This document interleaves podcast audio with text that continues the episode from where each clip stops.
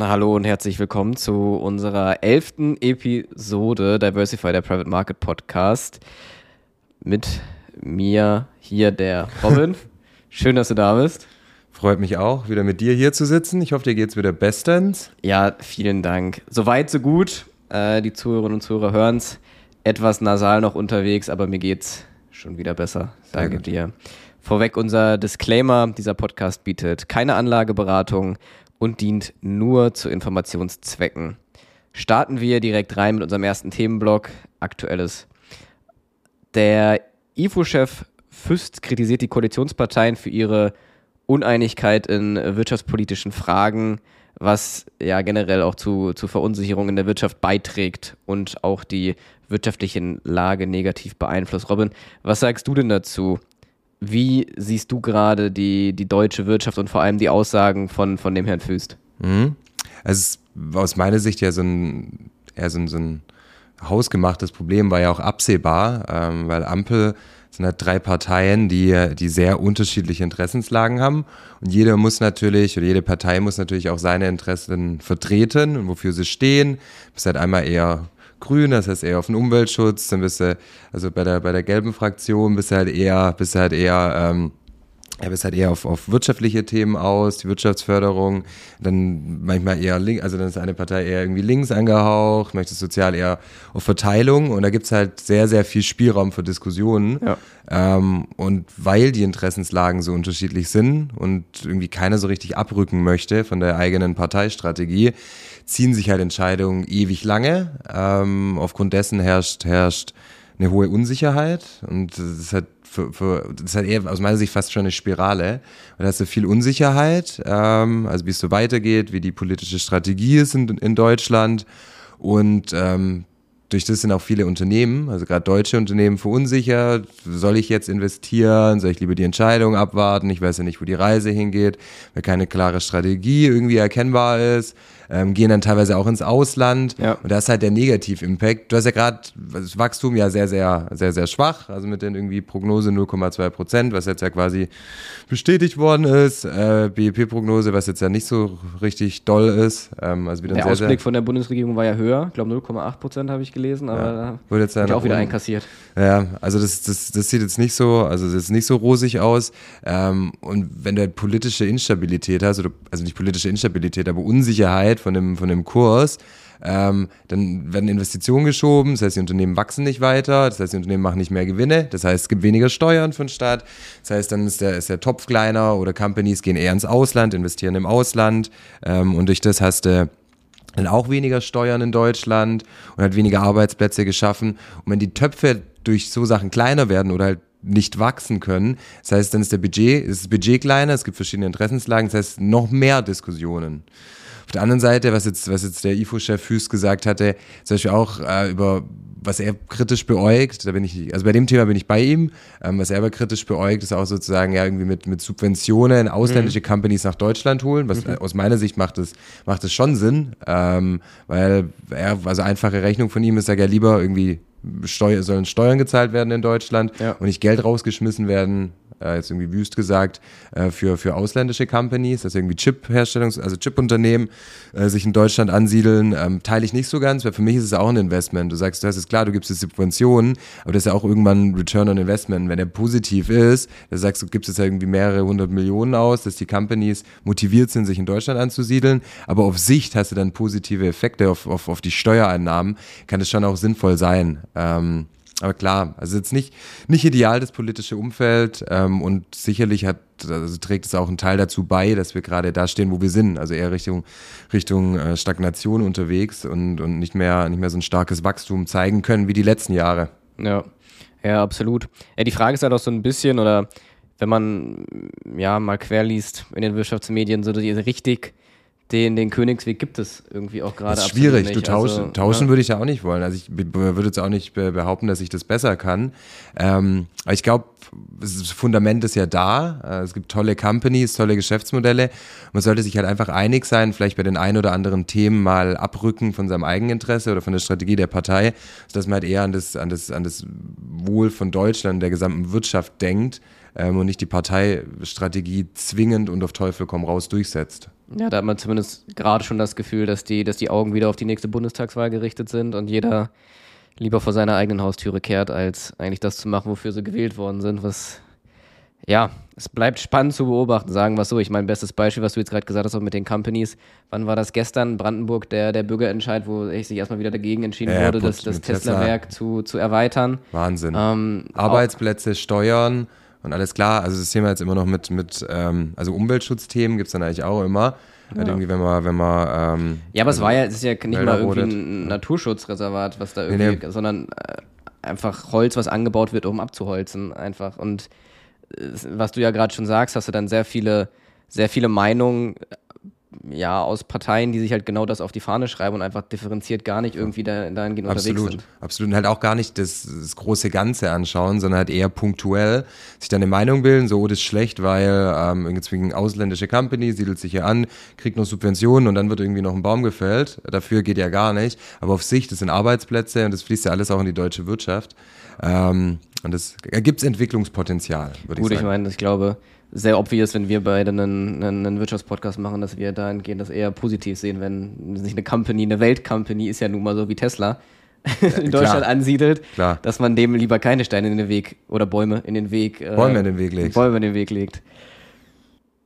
Gehen wir weiter. Und zwar äh, die KfW Bank hat bekannt gegeben, äh, die Wiederaufnahme des äh, Bauförderprogramms. Hol uns doch mal da ein bisschen ab. Was für Maßnahmen sind das? Warum wurde das pausiert? Und wie hilft das jetzt dem Immobilienmarkt in Deutschland? Mhm. Gut, KfW ist ja Kreditanstalt für Wiederaufbau. Ähm, wird halt gerade nach, nach den Kriegsgeschehnissen, die ja doch auch in Deutschland recht präsent waren, ähm, also würden Gelder von der KfW genutzt für den Wiederaufbau von Deutschland. Ähm, das ist der Bombte Deutschland wieder aufzubauen. Und die haben ja verschiedene Förderprogramme. Das heißt entweder für private Haushalte, wo halt sehr viel in, in Immobilienprojekte geht, wenn dort irgendwie KfW Energieeffizienzhäuser zum Beispiel baust, aber auch für Unternehmen, die ähm, dann halt mit zinsgünstigen äh, Darlehen supported werden. Also so mal grob Abriss, was die KfW ist. Ähm, jetzt mit dem, mit dem, mit dem ähm, Bauförderprogramm, also was du jetzt angesprochen hattest, es geht halt primär darum, dass, dass, dass der Neubau wieder attraktiver ist. Weil du hattest ja, das ist halt auch jüngste New, äh, News, also der kam gestern von den Rat der Immobilienweisen, ähm, auch schnittiger Name, also vom Rat der okay, Immobilien. Ich wollte auch gerne nachfragen. ja, aber ähm, überragend gut. Also ausgewiesene Experten ähm, im Immobilienbereich und die rechnen, rechnen jetzt auch für dieses Jahr äh, mit rückläufigen Fertigstellungen, also von, von, von, von Neubauten, äh, gehen davon aus, dass dieses Jahr nur 150.000 neue Wohnungen geschaffen werden, also jetzt in 2024 und die letzten drei, vier Jahre waren es im Schnitt 300.000. Ja. Woran liegt es? Ähm, du hast ja gestiegene Baukosten. Also Stichwort Inflation und durch die Inflation auch gestiegene Zinsen. Ähm, und das, das heißt, für viele ist einfach ein Neubau nicht mehr erschwinglich. Du hast äh, irgendwie keine Kosten, also Kosten ist schwer zu kalkulieren, die Planbarkeit. Und dann halt, wenn du dir, also wenn du dann sagst, okay, ich habe die Kosten, ich, ich, ich nehme das, also ich nehme das Risiko irgendwie auch von, von, von Preissteigerung, irgendwie von Baukosten, ähm, dann ist das Geld halt noch wahnsinnig teuer. Und äh, die KfW hat sich auf die Fahne geschrieben, gerade zu Themen äh, zu unterstützen und halt, ja, ehemals Kreditanstalt für Wiederaufbau, jetzt halt für, für äh, Support von Neubauten, um dann mehr Wohnraum schaffen zu können, dass du halt zinsgünstige Darlehen bekommst. Wenn du, wenn du Häuser baust, ist meistens nicht einfach so, sondern du musst einen gewissen Energieeffizienzstandard Standard ja. erfüllen. Ja. Also ich finde es sehr positiv. Also der, also der Outlook, klar, man geht davon von aus, so die Marktmeinung, auch meine persönliche ist, dass die Zinsen eher wieder fallen werden, jetzt auf Sicht, vielleicht nicht so schnell wie von vielen erwartet, aber zu Ende des Jahres auf jeden Fall niedriger stehen werden als jetzt. Ähm, aber nichtsdestotrotz hilft es eigentlich auch, wenn du noch, noch mal äh, weiter verbilligte Darlehen der KfW bekommst oder sogar Zuschüsse, die nicht zurückzahlbar sind, um einfach das zu, zu fördern, ähm, dass wieder, dass wieder mehr, mehr gebaut wird, so auf, auf Sicht, also langfristig geht auch der Rat der Immobilienweisen davon aus, dass es so ab 2026, dass er eher, eher wieder mehr gebaut wird, mehr Wohnraum geschaffen wird, ja. weil sonst ja, kritisch. Also du hast halt unveränderte, brutal hohe Nachfrage. Ich will, äh, bin froh, dass ich keine Wohnung suche, gerade in Berlin, äh, was wahnsinnig schwer ist. Und es ziehen halt immer noch sehr, sehr viele in Metropolregionen, auch weil sich ganzen Companies hier ansiedeln. Also gerade die ganzen, ganzen Weltkonzerne, jetzt irgendwie in Berlin hast ja alles Mögliche. Da ist ja Google, da ist ja Apple. Tesla jetzt im Umland. Now, Now ja, zum Beispiel. Die ganzen Weltkonzerne sitzen hier. Ähm, und deswegen ziehen halt extrem viele in die urbanen Gebiete. Ähm, und da wird wird mehr Wohnraum benötigt, äh, als er geschaffen wird. Und deswegen äh, lange Rede, ähm, aber in der Nutshell, also ich finde es gut, dass es wieder gefördert wird ähm, und ich hoffe und gehe auch davon aus, dass es positive Auswirkungen haben wird. Zum einen auf die Neubauten, die Anzahl der Neubauten, dann auch auf die, auf die Preise. sieht man auch im, im Gewerbeimmobilienmarkt zum Beispiel schon, ähm, da gab es ja eher so eine Preisfindungsphase, was sind die richtigen Mieten, was sind die, irgendwie die richtigen Multiplikatoren zum, zum Kauf und Verkauf von Gewerbeimmobilien. Das hat sich schon so weitestgehend gefunden. Mhm. Ich glaube, das wird früher oder später auch äh, passieren am Residential, also am Wohnimmobilienmarkt. Aber glaubst du, dass, also nehmen wir es mal mit, positives Signal auf jeden Fall, aber glaubst du, dass das, dass das reicht oder bedarf es da noch weiterer Gut, Schritte?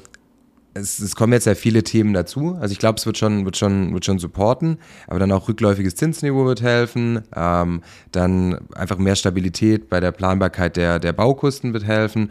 Und es war halt so ein, ein Schock, hohe Inflation, was unsicher, für Unsicherheit gesorgt hat, dann, ähm, dann die höheren Zinsen und dann die ganzen Projektentwickler, also die neue, neue, also neue Objekte projektiert hatten, waren sich sehr unsicher, hatten teilweise irgendwie nochmal durch das höhere Zinsniveau, höhere Kosten, haben sich keine neuen Projekte mehr angeschaut und ja, das pendelt sich alles ein. Es war halt so eine Schockreaktion, alle ein bisschen, ein bisschen ähm, zurückhaltender gewesen. Aber mit der, mit der Zeit gewöhnt sich da der Markt dran und dann gibt es auch wieder eine Normalisierung auf Sicht. Immobilienmarkt immer ein bisschen langsamer als irgendwie ein Kapitalmarkt. Aber ich glaube schon, dass sich das wieder, dass es wieder einpendeln wird. Alles klar. Schauen wir uns äh, das Thema Zinsen an. Du hast ja gerade auch schon angesprochen. Äh, Zinsen für Festgelder mit längerer Laufzeit sind erstmals seit Sommer 23 auf unter 3% gefallen und die Zinsen für Tagesgeldkonten stagnieren aktuell. Du hast ja gerade schon so ein bisschen den Ausblick hinsichtlich Immobilienzinsen gegeben. Wie siehst du es in der Richtung? Mhm. Also ich gehe, wie gesagt, ich gehe davon aus, dass die Zinssätze eher fallen werden, äh, nicht so rasch, weil die ja, Inflation doch irgendwie ein bisschen hartnäckiger ist als gedacht äh, und die Wirtschaft auch, auch deutlich robuster jetzt gerade in den USA. Also jetzt nicht in, in Deutschland mit 0,2 Prozent BIP-Wachstum, ja. aber die Wirtschaft zum Beispiel in den USA doch robuster ist als gedacht, ähm, sodass auch die Zinsen weiter hoch äh, bleiben können oder länger hoch bleiben können, um wirklich die Inflation auf das Zielniveau zu bringen. Äh, nichtsdestotrotz glaube ich, das Zinsniveau wird fallen. Und das sieht man auch, also so wie du es jetzt gesagt hattest, ähm, die, die langfristigen, also die Festgelder mit längerfristiger Laufzeit, dass jetzt erstmals unter drei Prozent gefallen ist. Ich glaube, es wird der Trend sein. Also dass die, dass die Zinsen eher wieder rückläufig sind, dass die Angebote ähm, ja, auch mehr und mehr verschwinden werden vom Markt. Ähm, und es war ja eh, und gerade bei Tagesgeldkonten, das ist ja immer ein recht, also nicht so richtig dynamisch weil für die Banken ist es eigentlich extrem äh, komfortabel zu sagen, die Bank der Banken ist jetzt in Europa die EZB. Da kann ich meine, kann ich die Kunden einlagen, die wiederum bei der Bank liegen, kann die Bank ihre Einlagen irgendwie zu vier Prozent anlegen, aber zahlt den Kunden nichts als Beispiel oder ein paar Basispunkte. Und zwar halt sehr, sehr komfortabel. Deswegen sind die Tagesgeldzinsen auch nicht so extrem durch die Decke gegangen. Also klar, jetzt im Vergleich zu vor fünf, sechs Jahren alles extrem attraktiv gewesen. Ähm, aber ich glaube auch, dass da mehr und mehr die Angebote, Angebote schwinden werden. Ja, ja, spannend. Vor allem, wenn du es jetzt auch gerade sagst, einige Banken geben die Zinsen ja auch gar nicht weiter. Ähm, dann tatsächlich das erste Mal auch jetzt in dem Themenblock 1 Aktuelles haben wir auch Aktuelles von, von Now in dem Sinne zu verkünden. Und zwar gibt es bei uns, haben wir es am, am Montag unseren, unseren Kundinnen und Kunden äh, verkündet, 2,4 Prozent Zinsen als Tagesgeldalternative rückwirkend ab dem 1. Februar. Ähm, da greifen wir halt genau das auf, was du gerade meintest. Also es gibt genug Banken, die schön die 4% Einlagen kassieren von der, von, von der EZB und das gar nicht weitergeben. Äh, nimm uns doch da gerne mal ein bisschen mit. Wie war der da der Prozess? Was mhm. steckt ein bisschen dahinter? Wir haben, also legen extrem, ich bin zum einen sehr, sehr happy, dass wir das anbieten können. Ähm, und bei uns, wir legen sehr, sehr viel Wert immer auf Kundenfeedback und sprechen da mit den Kunden, sind da nah dran, weil es muss natürlich, der Kunde muss immer im Fokus sein. Äh, also Kunde, Kundin oder Kunde äh, muss immer im Fokus sein. Und da kam halt oft das Feedback, ja du, ich lasse es irgendwie lieber liegen bei 4% oder sowas und investiere nicht in die Produkte oder investiere halt immer so auf den letzten Drücker. Das ist ja auch so eine Besonderheit bei uns, dass wir Produkte haben, wo teilweise zwischen Orderplatzierung und Lieferung des Investments, dass man tatsächlich investiert ist, halt auch einige Wochen. Ähm, ja, bei den, bei den Private Market Produkten. Gerade bei Private Market, genau. Das hat einige Wochen ähm, vorbeigehen und kann ich verstehen, da hat man halt das Geld dann liegen, die Order platziert, ohne Verzinsung. Und das haben wir uns zu Herzen genommen, haben da auch mit unserem Partner, mit der Baderbank sehr intensiv und viel drüber gesprochen ähm, und konnten uns durch das sehr gute und partnerschaftliche Verhältnis mit der Baderbank, äh, konnten wir jetzt eine gemeinsame Lösung finden, dass wir 2,4 Prozent auf die Verrechnungskonten anbieten können. Also der derzeitige Zinssatz im aktuellen Zinsniveau, was halt wirklich top ist aus meiner Sicht. Du kannst, es ist nur fair zum einen das weitergeben an die Endkunden, weil es halt die Marktsituation gerade ist. Weil wenn man jetzt irgendwie ein, äh, ein Darlehen sich aufnimmt, hm. da sagt man, oh ja, aber mein Geld ist ja teuer, wenn ich das leihe bei der EZB und es dann weitergebe an den Endkunden, warum soll es dann in die andere Richtung nicht auch weitergegeben werden? Also da bin ich sehr happy. Jetzt gerade bei den Private Market Produkten, also als Beispiel, wenn, wenn man jetzt heute investieren würde in den Private Market Fund, das heißt, ich überweise jetzt Geld ähm, und platziere meine Order und die wird dann am letzten Tag des Februars, 29. also jetzt dieses Jahr, 29. Februar, wird es, wird es, äh, wird die Order übermittelt an die UBS jetzt in dem Fall. Und dann dauert es meist so vier Wochen, bis der Wert zu Ende Februar von diesem Private Market Fund ermittelt worden ist und dann die Order wirklich ausgeführt werden kann.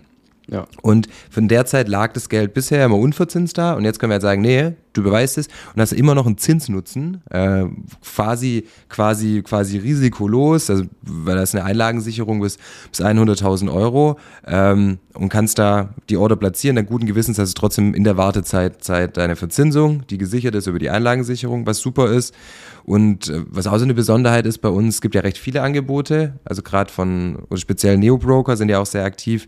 Ähm, was uns wichtig war, ist, dass du keinerlei Einschränkungen hast. Also man kann einfach Geld überweisen, egal wie viel oder wie wenig, du kannst jeden Tag verfügen. Man muss auch kein, man hat ein kostenfreies Konto bei uns und man muss auch keinen, kein Investment tätigen oder sowas. Also wirklich komplett ohne Bedingungen, also bedingungslos die 2,4 Prozent derzeit. Und da bin ich echt happy mit dem Offering, dass wir das, dass wir das umgesetzt bekommen haben. Ja, es ist vor allem, wie du schon sagst, halt einfach transparent, ne? Für neue Bestandskunden. Keine Mindest, keine Höchstanlage, kein Abo-Modell, was man abschließen muss. Und äh, was wir vielleicht auch an der Stelle auch erwähnen können, Transparenzgründe, wir als Now verdienen daran nichts. Ja, stimmt. Wir geben das, was wir bekommen, eins zu eins weiter. Genau. Gehen wir weiter.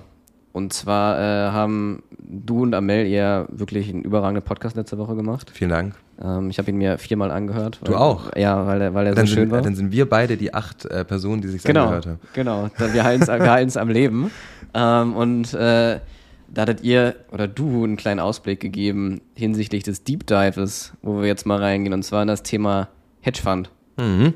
Dann äh, würde ich doch mal sagen, übergebe ich dir das Mikro. Was sind denn Hedgefunds? Mhm. Um, also letztendlich, was ist ein Hedgefund? Eine, eine Art eines, eines, eines Fonds, also eine, eine, ja, ein aktiv gemanagter Fonds. Und das Besondere bei Hedgefonds ist, je nach Strategie, die setzen nicht nur, also ein klassischer Aktienfonds, der aktiv gemanagt wird, der sagt halt, ich investiere in Unternehmen, die ich denke, dass sie steigen werden und dann verkaufe ich die und schichte irgendwie um. That's it. Was beim Hedgefund besonders ist, ähm, die haben in der Regel eine Long-Short-Strategie. Das heißt, sie setzen nicht nur auf steigende, sondern auch auf fallende Kurse. Mhm. Das heißt, man kann jetzt aktuell sagen, irgendwie Semiconductor ist spitze. Ähm, ich investiere jetzt in ganz viele Semiconductor-Unternehmen. Aber Einzelhandel, äh, deutsche Konfessorie ist schlecht, da, da machen wir jetzt ein Genau, da kannst, das kann, also macht ein Hedgefund, der sagt ja. dann so, ja, aber ich glaube, das ist schlecht, die haben einen schlechten Outlook, zum Beispiel, die haben jetzt irgendwie Earnings, die, die, in der Woche kommen die Earnings und ich glaube, die sind katastrophal, die rauchen volle Kanone ab. Ähm, und genau das ist so die Besonderheit, dass sie sagen, sie müssen nicht nur auf steigende Kurse setzen, sondern setzen auch auf fallende Kurse.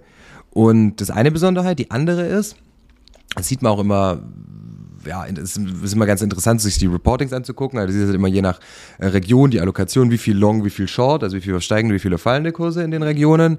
Und ergänzend auch noch, wie hoch so die Investitionsquote. Das heißt, die hebeln sich. Also das heißt zum Beispiel auch, äh, dass sie sagen, ich bin mir bombensicher, also todsicher, dass jetzt die Aktie XYZ voll durch die Decke geht. Ähm, und also schauen sich, analysieren die Companies, ähnlich wie normaler Aktienfonds, analysieren die Companies und sagen, das geht voll durch die Decke und da will ich mit einem Hebel partizipieren. Also das heißt zum Beispiel, äh, ich bin, weil Tesla kriegt jetzt doch die Genehmigung, dass äh, die Fabrik erweitert werden kann ja. ähm, und das wird so, so gute News werden, das, dass äh, die Aktie steigt als Beispiel und deswegen gehen sie, setzen sie dreifach auf, auf, auf die steigenden Kurse und nicht nur, nicht nur einfach. Das sind eigentlich so die Besonderheiten ähm, und auch, wie es der Name sagt, Hedge, also die, die, die, hedgen auch Risiken. Also hedgen ist ja, das kennt man viel irgendwie oder kenne ich viel aus meiner Corporate Banking Story, dass du halt sagst, irgendwie ein Unternehmen, das äh, exportiert in andere Länder und es hat theoretisch ein Währungsrisiko, ja. also ein Wechselkursrisiko und es wird dann gehatcht, also abgesichert. Irgendwie Terminpreise und es machen auch Hedgefonds. Deswegen ist so eine wesentliche also Hedge ist so die, die Absicherung. Absicherung. Okay. Und das, deswegen ist auch so ein wesentliches, wesentliches Merkmal eines Hedgefonds. Also klar, es gibt unterschiedliche Strategien. Ähm, viele, also manche sind extrem performant, gehen halt brutal hohe Risiken ein. Gibt es aber auch andere, die wirklich ähm, durch die Long-Short-Strategie eher einen Fokus haben, eine ähnliche Rendite zu erzielen, wie jetzt ein, wie jetzt ein Aktienfonds, ein aktiver, also gar keine krasse Überrendite zu Benchmark als Beispiel, aber das bei einer deutlich geringeren Volatilität. Das heißt, da gibt es auch viele, die setzen so draus, zu sagen, ich habe ein besseres Chance-Risiko-Verhältnis. Mhm. Ähm, dass ich eine ähnliche Rendite habe, aber mit weniger Volatilität als jetzt ein Investment in, in DAX oder so.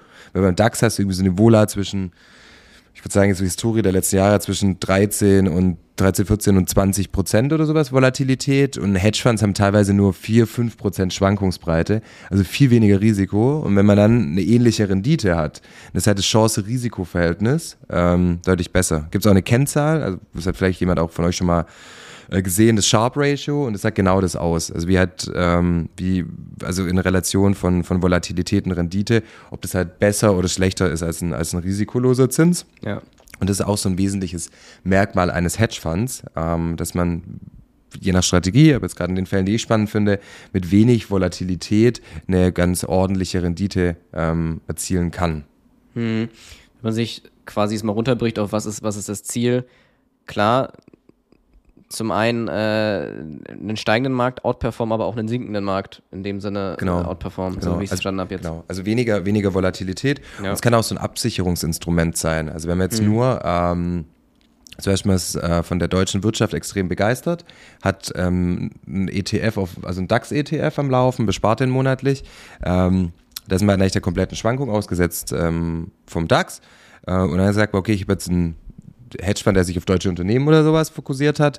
Ähm, Gerade wenn der Markt schlechter läuft, hast du halt eine extreme Outperformance ähm, durch die Strategie, weil auf fallende Kurse gesetzt wird, irgendwie teilweise auch leer verkauft wird, also ja. Positionen verkauft werden, dann eingedeckt zu niedrigeren Kursen, sodass du halt dann auch bei Seitwärtsmärkten oder fallenden Märkten eine, eine, eine Rendite erzielen kannst. Das ist halt gerade, wenn irgendwie steigende Unsicherheit da ist, eine interessante Beimischung von einem, von einem Portfolio. Ähm, dass man halt sagt, ich, ich nehme das noch mit rein, so als, als ein stabilisierender Anker, wenn du halt irgendwie mhm, geopolitische. Risiken hast, irgendwie viel Unsicherheiten, kann das, ein, kann das eine gute Beimischung sein, hat immer eine Abhängigkeit von, von den eigenen Präferenzen. Also, also gibt es da auch thematische Hedgefonds? Also Hedgefonds nur auf DAX oder ist das dann. Gut, DAX ist sehr, sehr nischig. Also ja, es gibt genau. schon ähm, es ja also global, globale Aktien oder halt europäischer Markt. Mhm. Also ich kenne zumindest keinen, der sich auf, auf deutsche Unternehmen mhm. fokussiert oder auf, also wo du auf DAX-Unternehmen fokussiert, aber ähm, es gibt schon verschiedene, also einen verschiedenen Fokus und auch wie, die, wie der Risikogehalt ist ob du, ähm, dann gibt es aber welche, die sind halt irgendwie extrem aktivistisch, das heißt, ähm, so große Shortseller, dass sie jetzt sagen, sie haben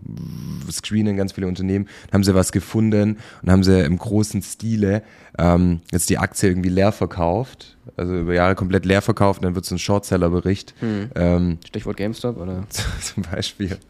Und dann wird so ein Shortseller, dann wird so ein, wird so ein, so ein Shortseller-Bericht aufgelegt, weil extrem auf fallende Kurse gesetzt ist. Das gibt's auch. Und dann gibt's halt auch welche, die eher ähm, konservativer unterwegs sind, nicht so, nicht so aggressiv reingehen.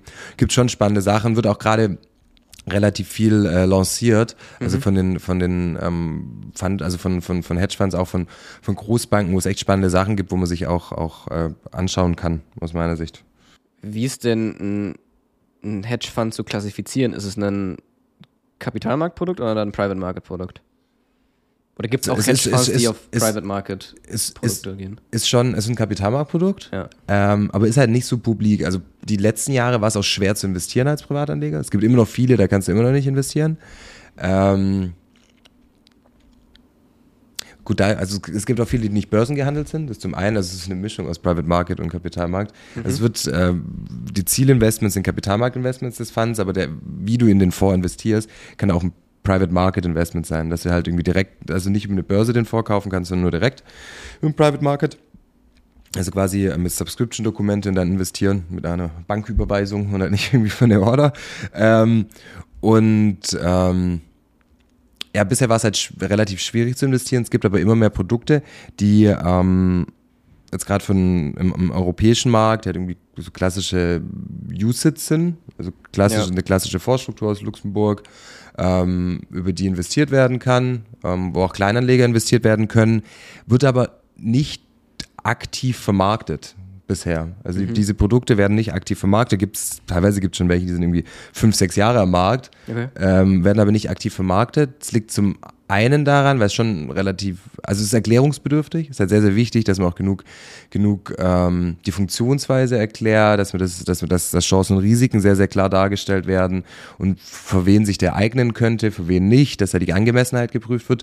Und zum anderen ist, ähm, es, also wir haben uns das auch, auch angeschaut, es sind bei ganz vielen ähm, Hedgefonds noch gar keine Orderwege tatsächlich ähm, aufgesetzt. Das ist ja ein, einer unserer unserer ja, Kompetenzen, also gerade für Fonds, die noch gar nicht kaufbar sind, ähm, in, in die Depots da, da uns die Orderwege anzuschauen, dann gemeinsam mit unserem Partner die Orderwege aufzusetzen. Und ähm, das ist auch so ein Thema. Deswegen ist ja auch bei den, also sind viele Produkte auch bei den einschlägigen Online-Banken gar nicht, gar nicht, gar nicht handelbar ja. und ist immer noch sehr nischig, kann eigentlich meist nur irgendwie im Wealth Management bei, bei, dem, bei, dem, bei der Bank oder bei dem Asset Manager selber erworben werden. Aber das finde ich spannende Beimischung. Also weil es, weil es nicht so, nicht so, nicht so verbreitet ist beim, im, also bei Kleinanlegerinnen und Kleinanlegern. Ähm, aber viele, viele, ähm, ja, viele Institutionelle sind halt Verfechter, also von, von, von Hedgefonds, haben auch häufig einen, einen hohen Stellenwert in den, in den Portfolien. Ähm, und da ist halt auch so die Krux rein, rein regulatorisch kriegt man viele Strukturen in Kleinanlegerdepots. Rein technisch kann man das auch aufsetzen. Aber die Krux auch hier ist ähm, klar der Fokus auf Education. Dass man halt versteht, wie funktioniert es, man eignet sich und halt einfach äh, ja, finanzielle Bildung vorantreibt. Ja, absolut. Absolut. Du bist eben gerade auf die, auf die Volatilität äh, eingegangen, aber sag doch nochmal ganz kurz, was denn so grundsätzlich, wenn du dir die aus deiner Erfahrung die Hedgefonds anschaust, was da so die, die angestrebte Rendite ja, das ist meist gar nicht so hoch. Also bei denen, die ich mir angeschaut habe, ist es zwischen ja, teilweise 6 und, und 10 Prozent. ist ähnlich wie die Kapitalmarktrendite, nur das Chance-Risiko-Profil verbessert sich durch geringere Volatilität. Das ist jetzt gar nicht so, dass es der maximale Renditebringer ist, aber kann ähm, schon stabilisierend sein fürs Portfolio, so als Beimischung. Also dass du, das Ziel ist, dass du eine ähnliche, je nach Strategie, aber dass du eine ähnliche Rendite hast mit weniger Schwankungen. Ja. Aber hast natürlich auch ein, ein Team dahinter. Ne? Also du bezahlst ja sicherlich dann auch nochmal andere Kosten, als wenn du jetzt einen ganz kleinen ETF investierst.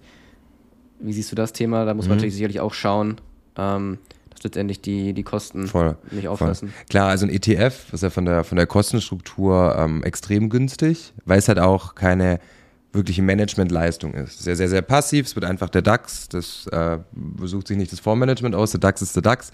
Der wird abgebildet und investierbar gemacht. Also irgendwie auch in kleineren Ticket-Sizes, dass er halt nicht jede DAX-Aktie selber kaufen muss ähm, und für dich gewichten muss. Ähm, und bei aktiv, es gibt auch aktiv gemanagte Aktienfonds, das halt wirklich Leistung dahinter. Und die Idee ist ja, jetzt irgendwie bei einem aktiv gemanagten Aktienfonds, dass eine Überrendite hast du Benchmark. Zum Beispiel die, äh, der Hendrik Fund, ähm, der sagt, ich fokussiere mich auf nur deutsche Aktien, dann ist deine Benchmark äh, irgendwie der DAX und deine du sagst, ich will aber irgendwie eineinhalb Prozent auf das Vorvolumen jedes Jahr, weil du das schaffst, eine Überrendite zum DAX zu erzielen durch deine Leistung mit deinem Team. Ja. Ähm, und klar, da muss man halt schauen, lohnt sich das, lohnt sich das nicht, ähm, weil ob kriegst du es hin, kriegst du es nicht hin. Und bei einem, bei einem ähm, Hedgefonds oder bei vielen Funds ist einfach das Ziel zu sagen, okay, meine, ich möchte jetzt gar keine extreme Überrendite haben, aber ich möchte be ein besseres Chance-Risikoprofil erzielen. Das ist dann die Managementleistung, zu sagen, sie setzen auf die richtigen, also sie setzen mit, mit also auf die richtigen steigenden Kurse, auf die richtigen fallenden Kurse ähm, und haben dadurch eine geringe Volatilität, aber trotzdem eine solide Rendite. Und das ist halt die, die Managementleistung. Und du bist da vom, vom Pricing, klar, es gibt immer, immer Ausreißer nach oben wie nach unten, klar. aber das ist halt ähnlich wie ein normaler ähm, aktiv gemanagter Aktienfonds von den Gebühren. Mhm. Mhm. Ja, spannend. Naja, auch dein Beispiel interessant. Wobei es ja auch am, am, am Markt äh, ETFs gibt, die überdurchschnittlich höher kosten, wo dann aber ein bekannter Name wo vorne drauf steht von Stimmt. bestimmten Personen, die äh, diese Anlageklasse promoten. Stimmt, stimmt. Ja, das gibt's auch.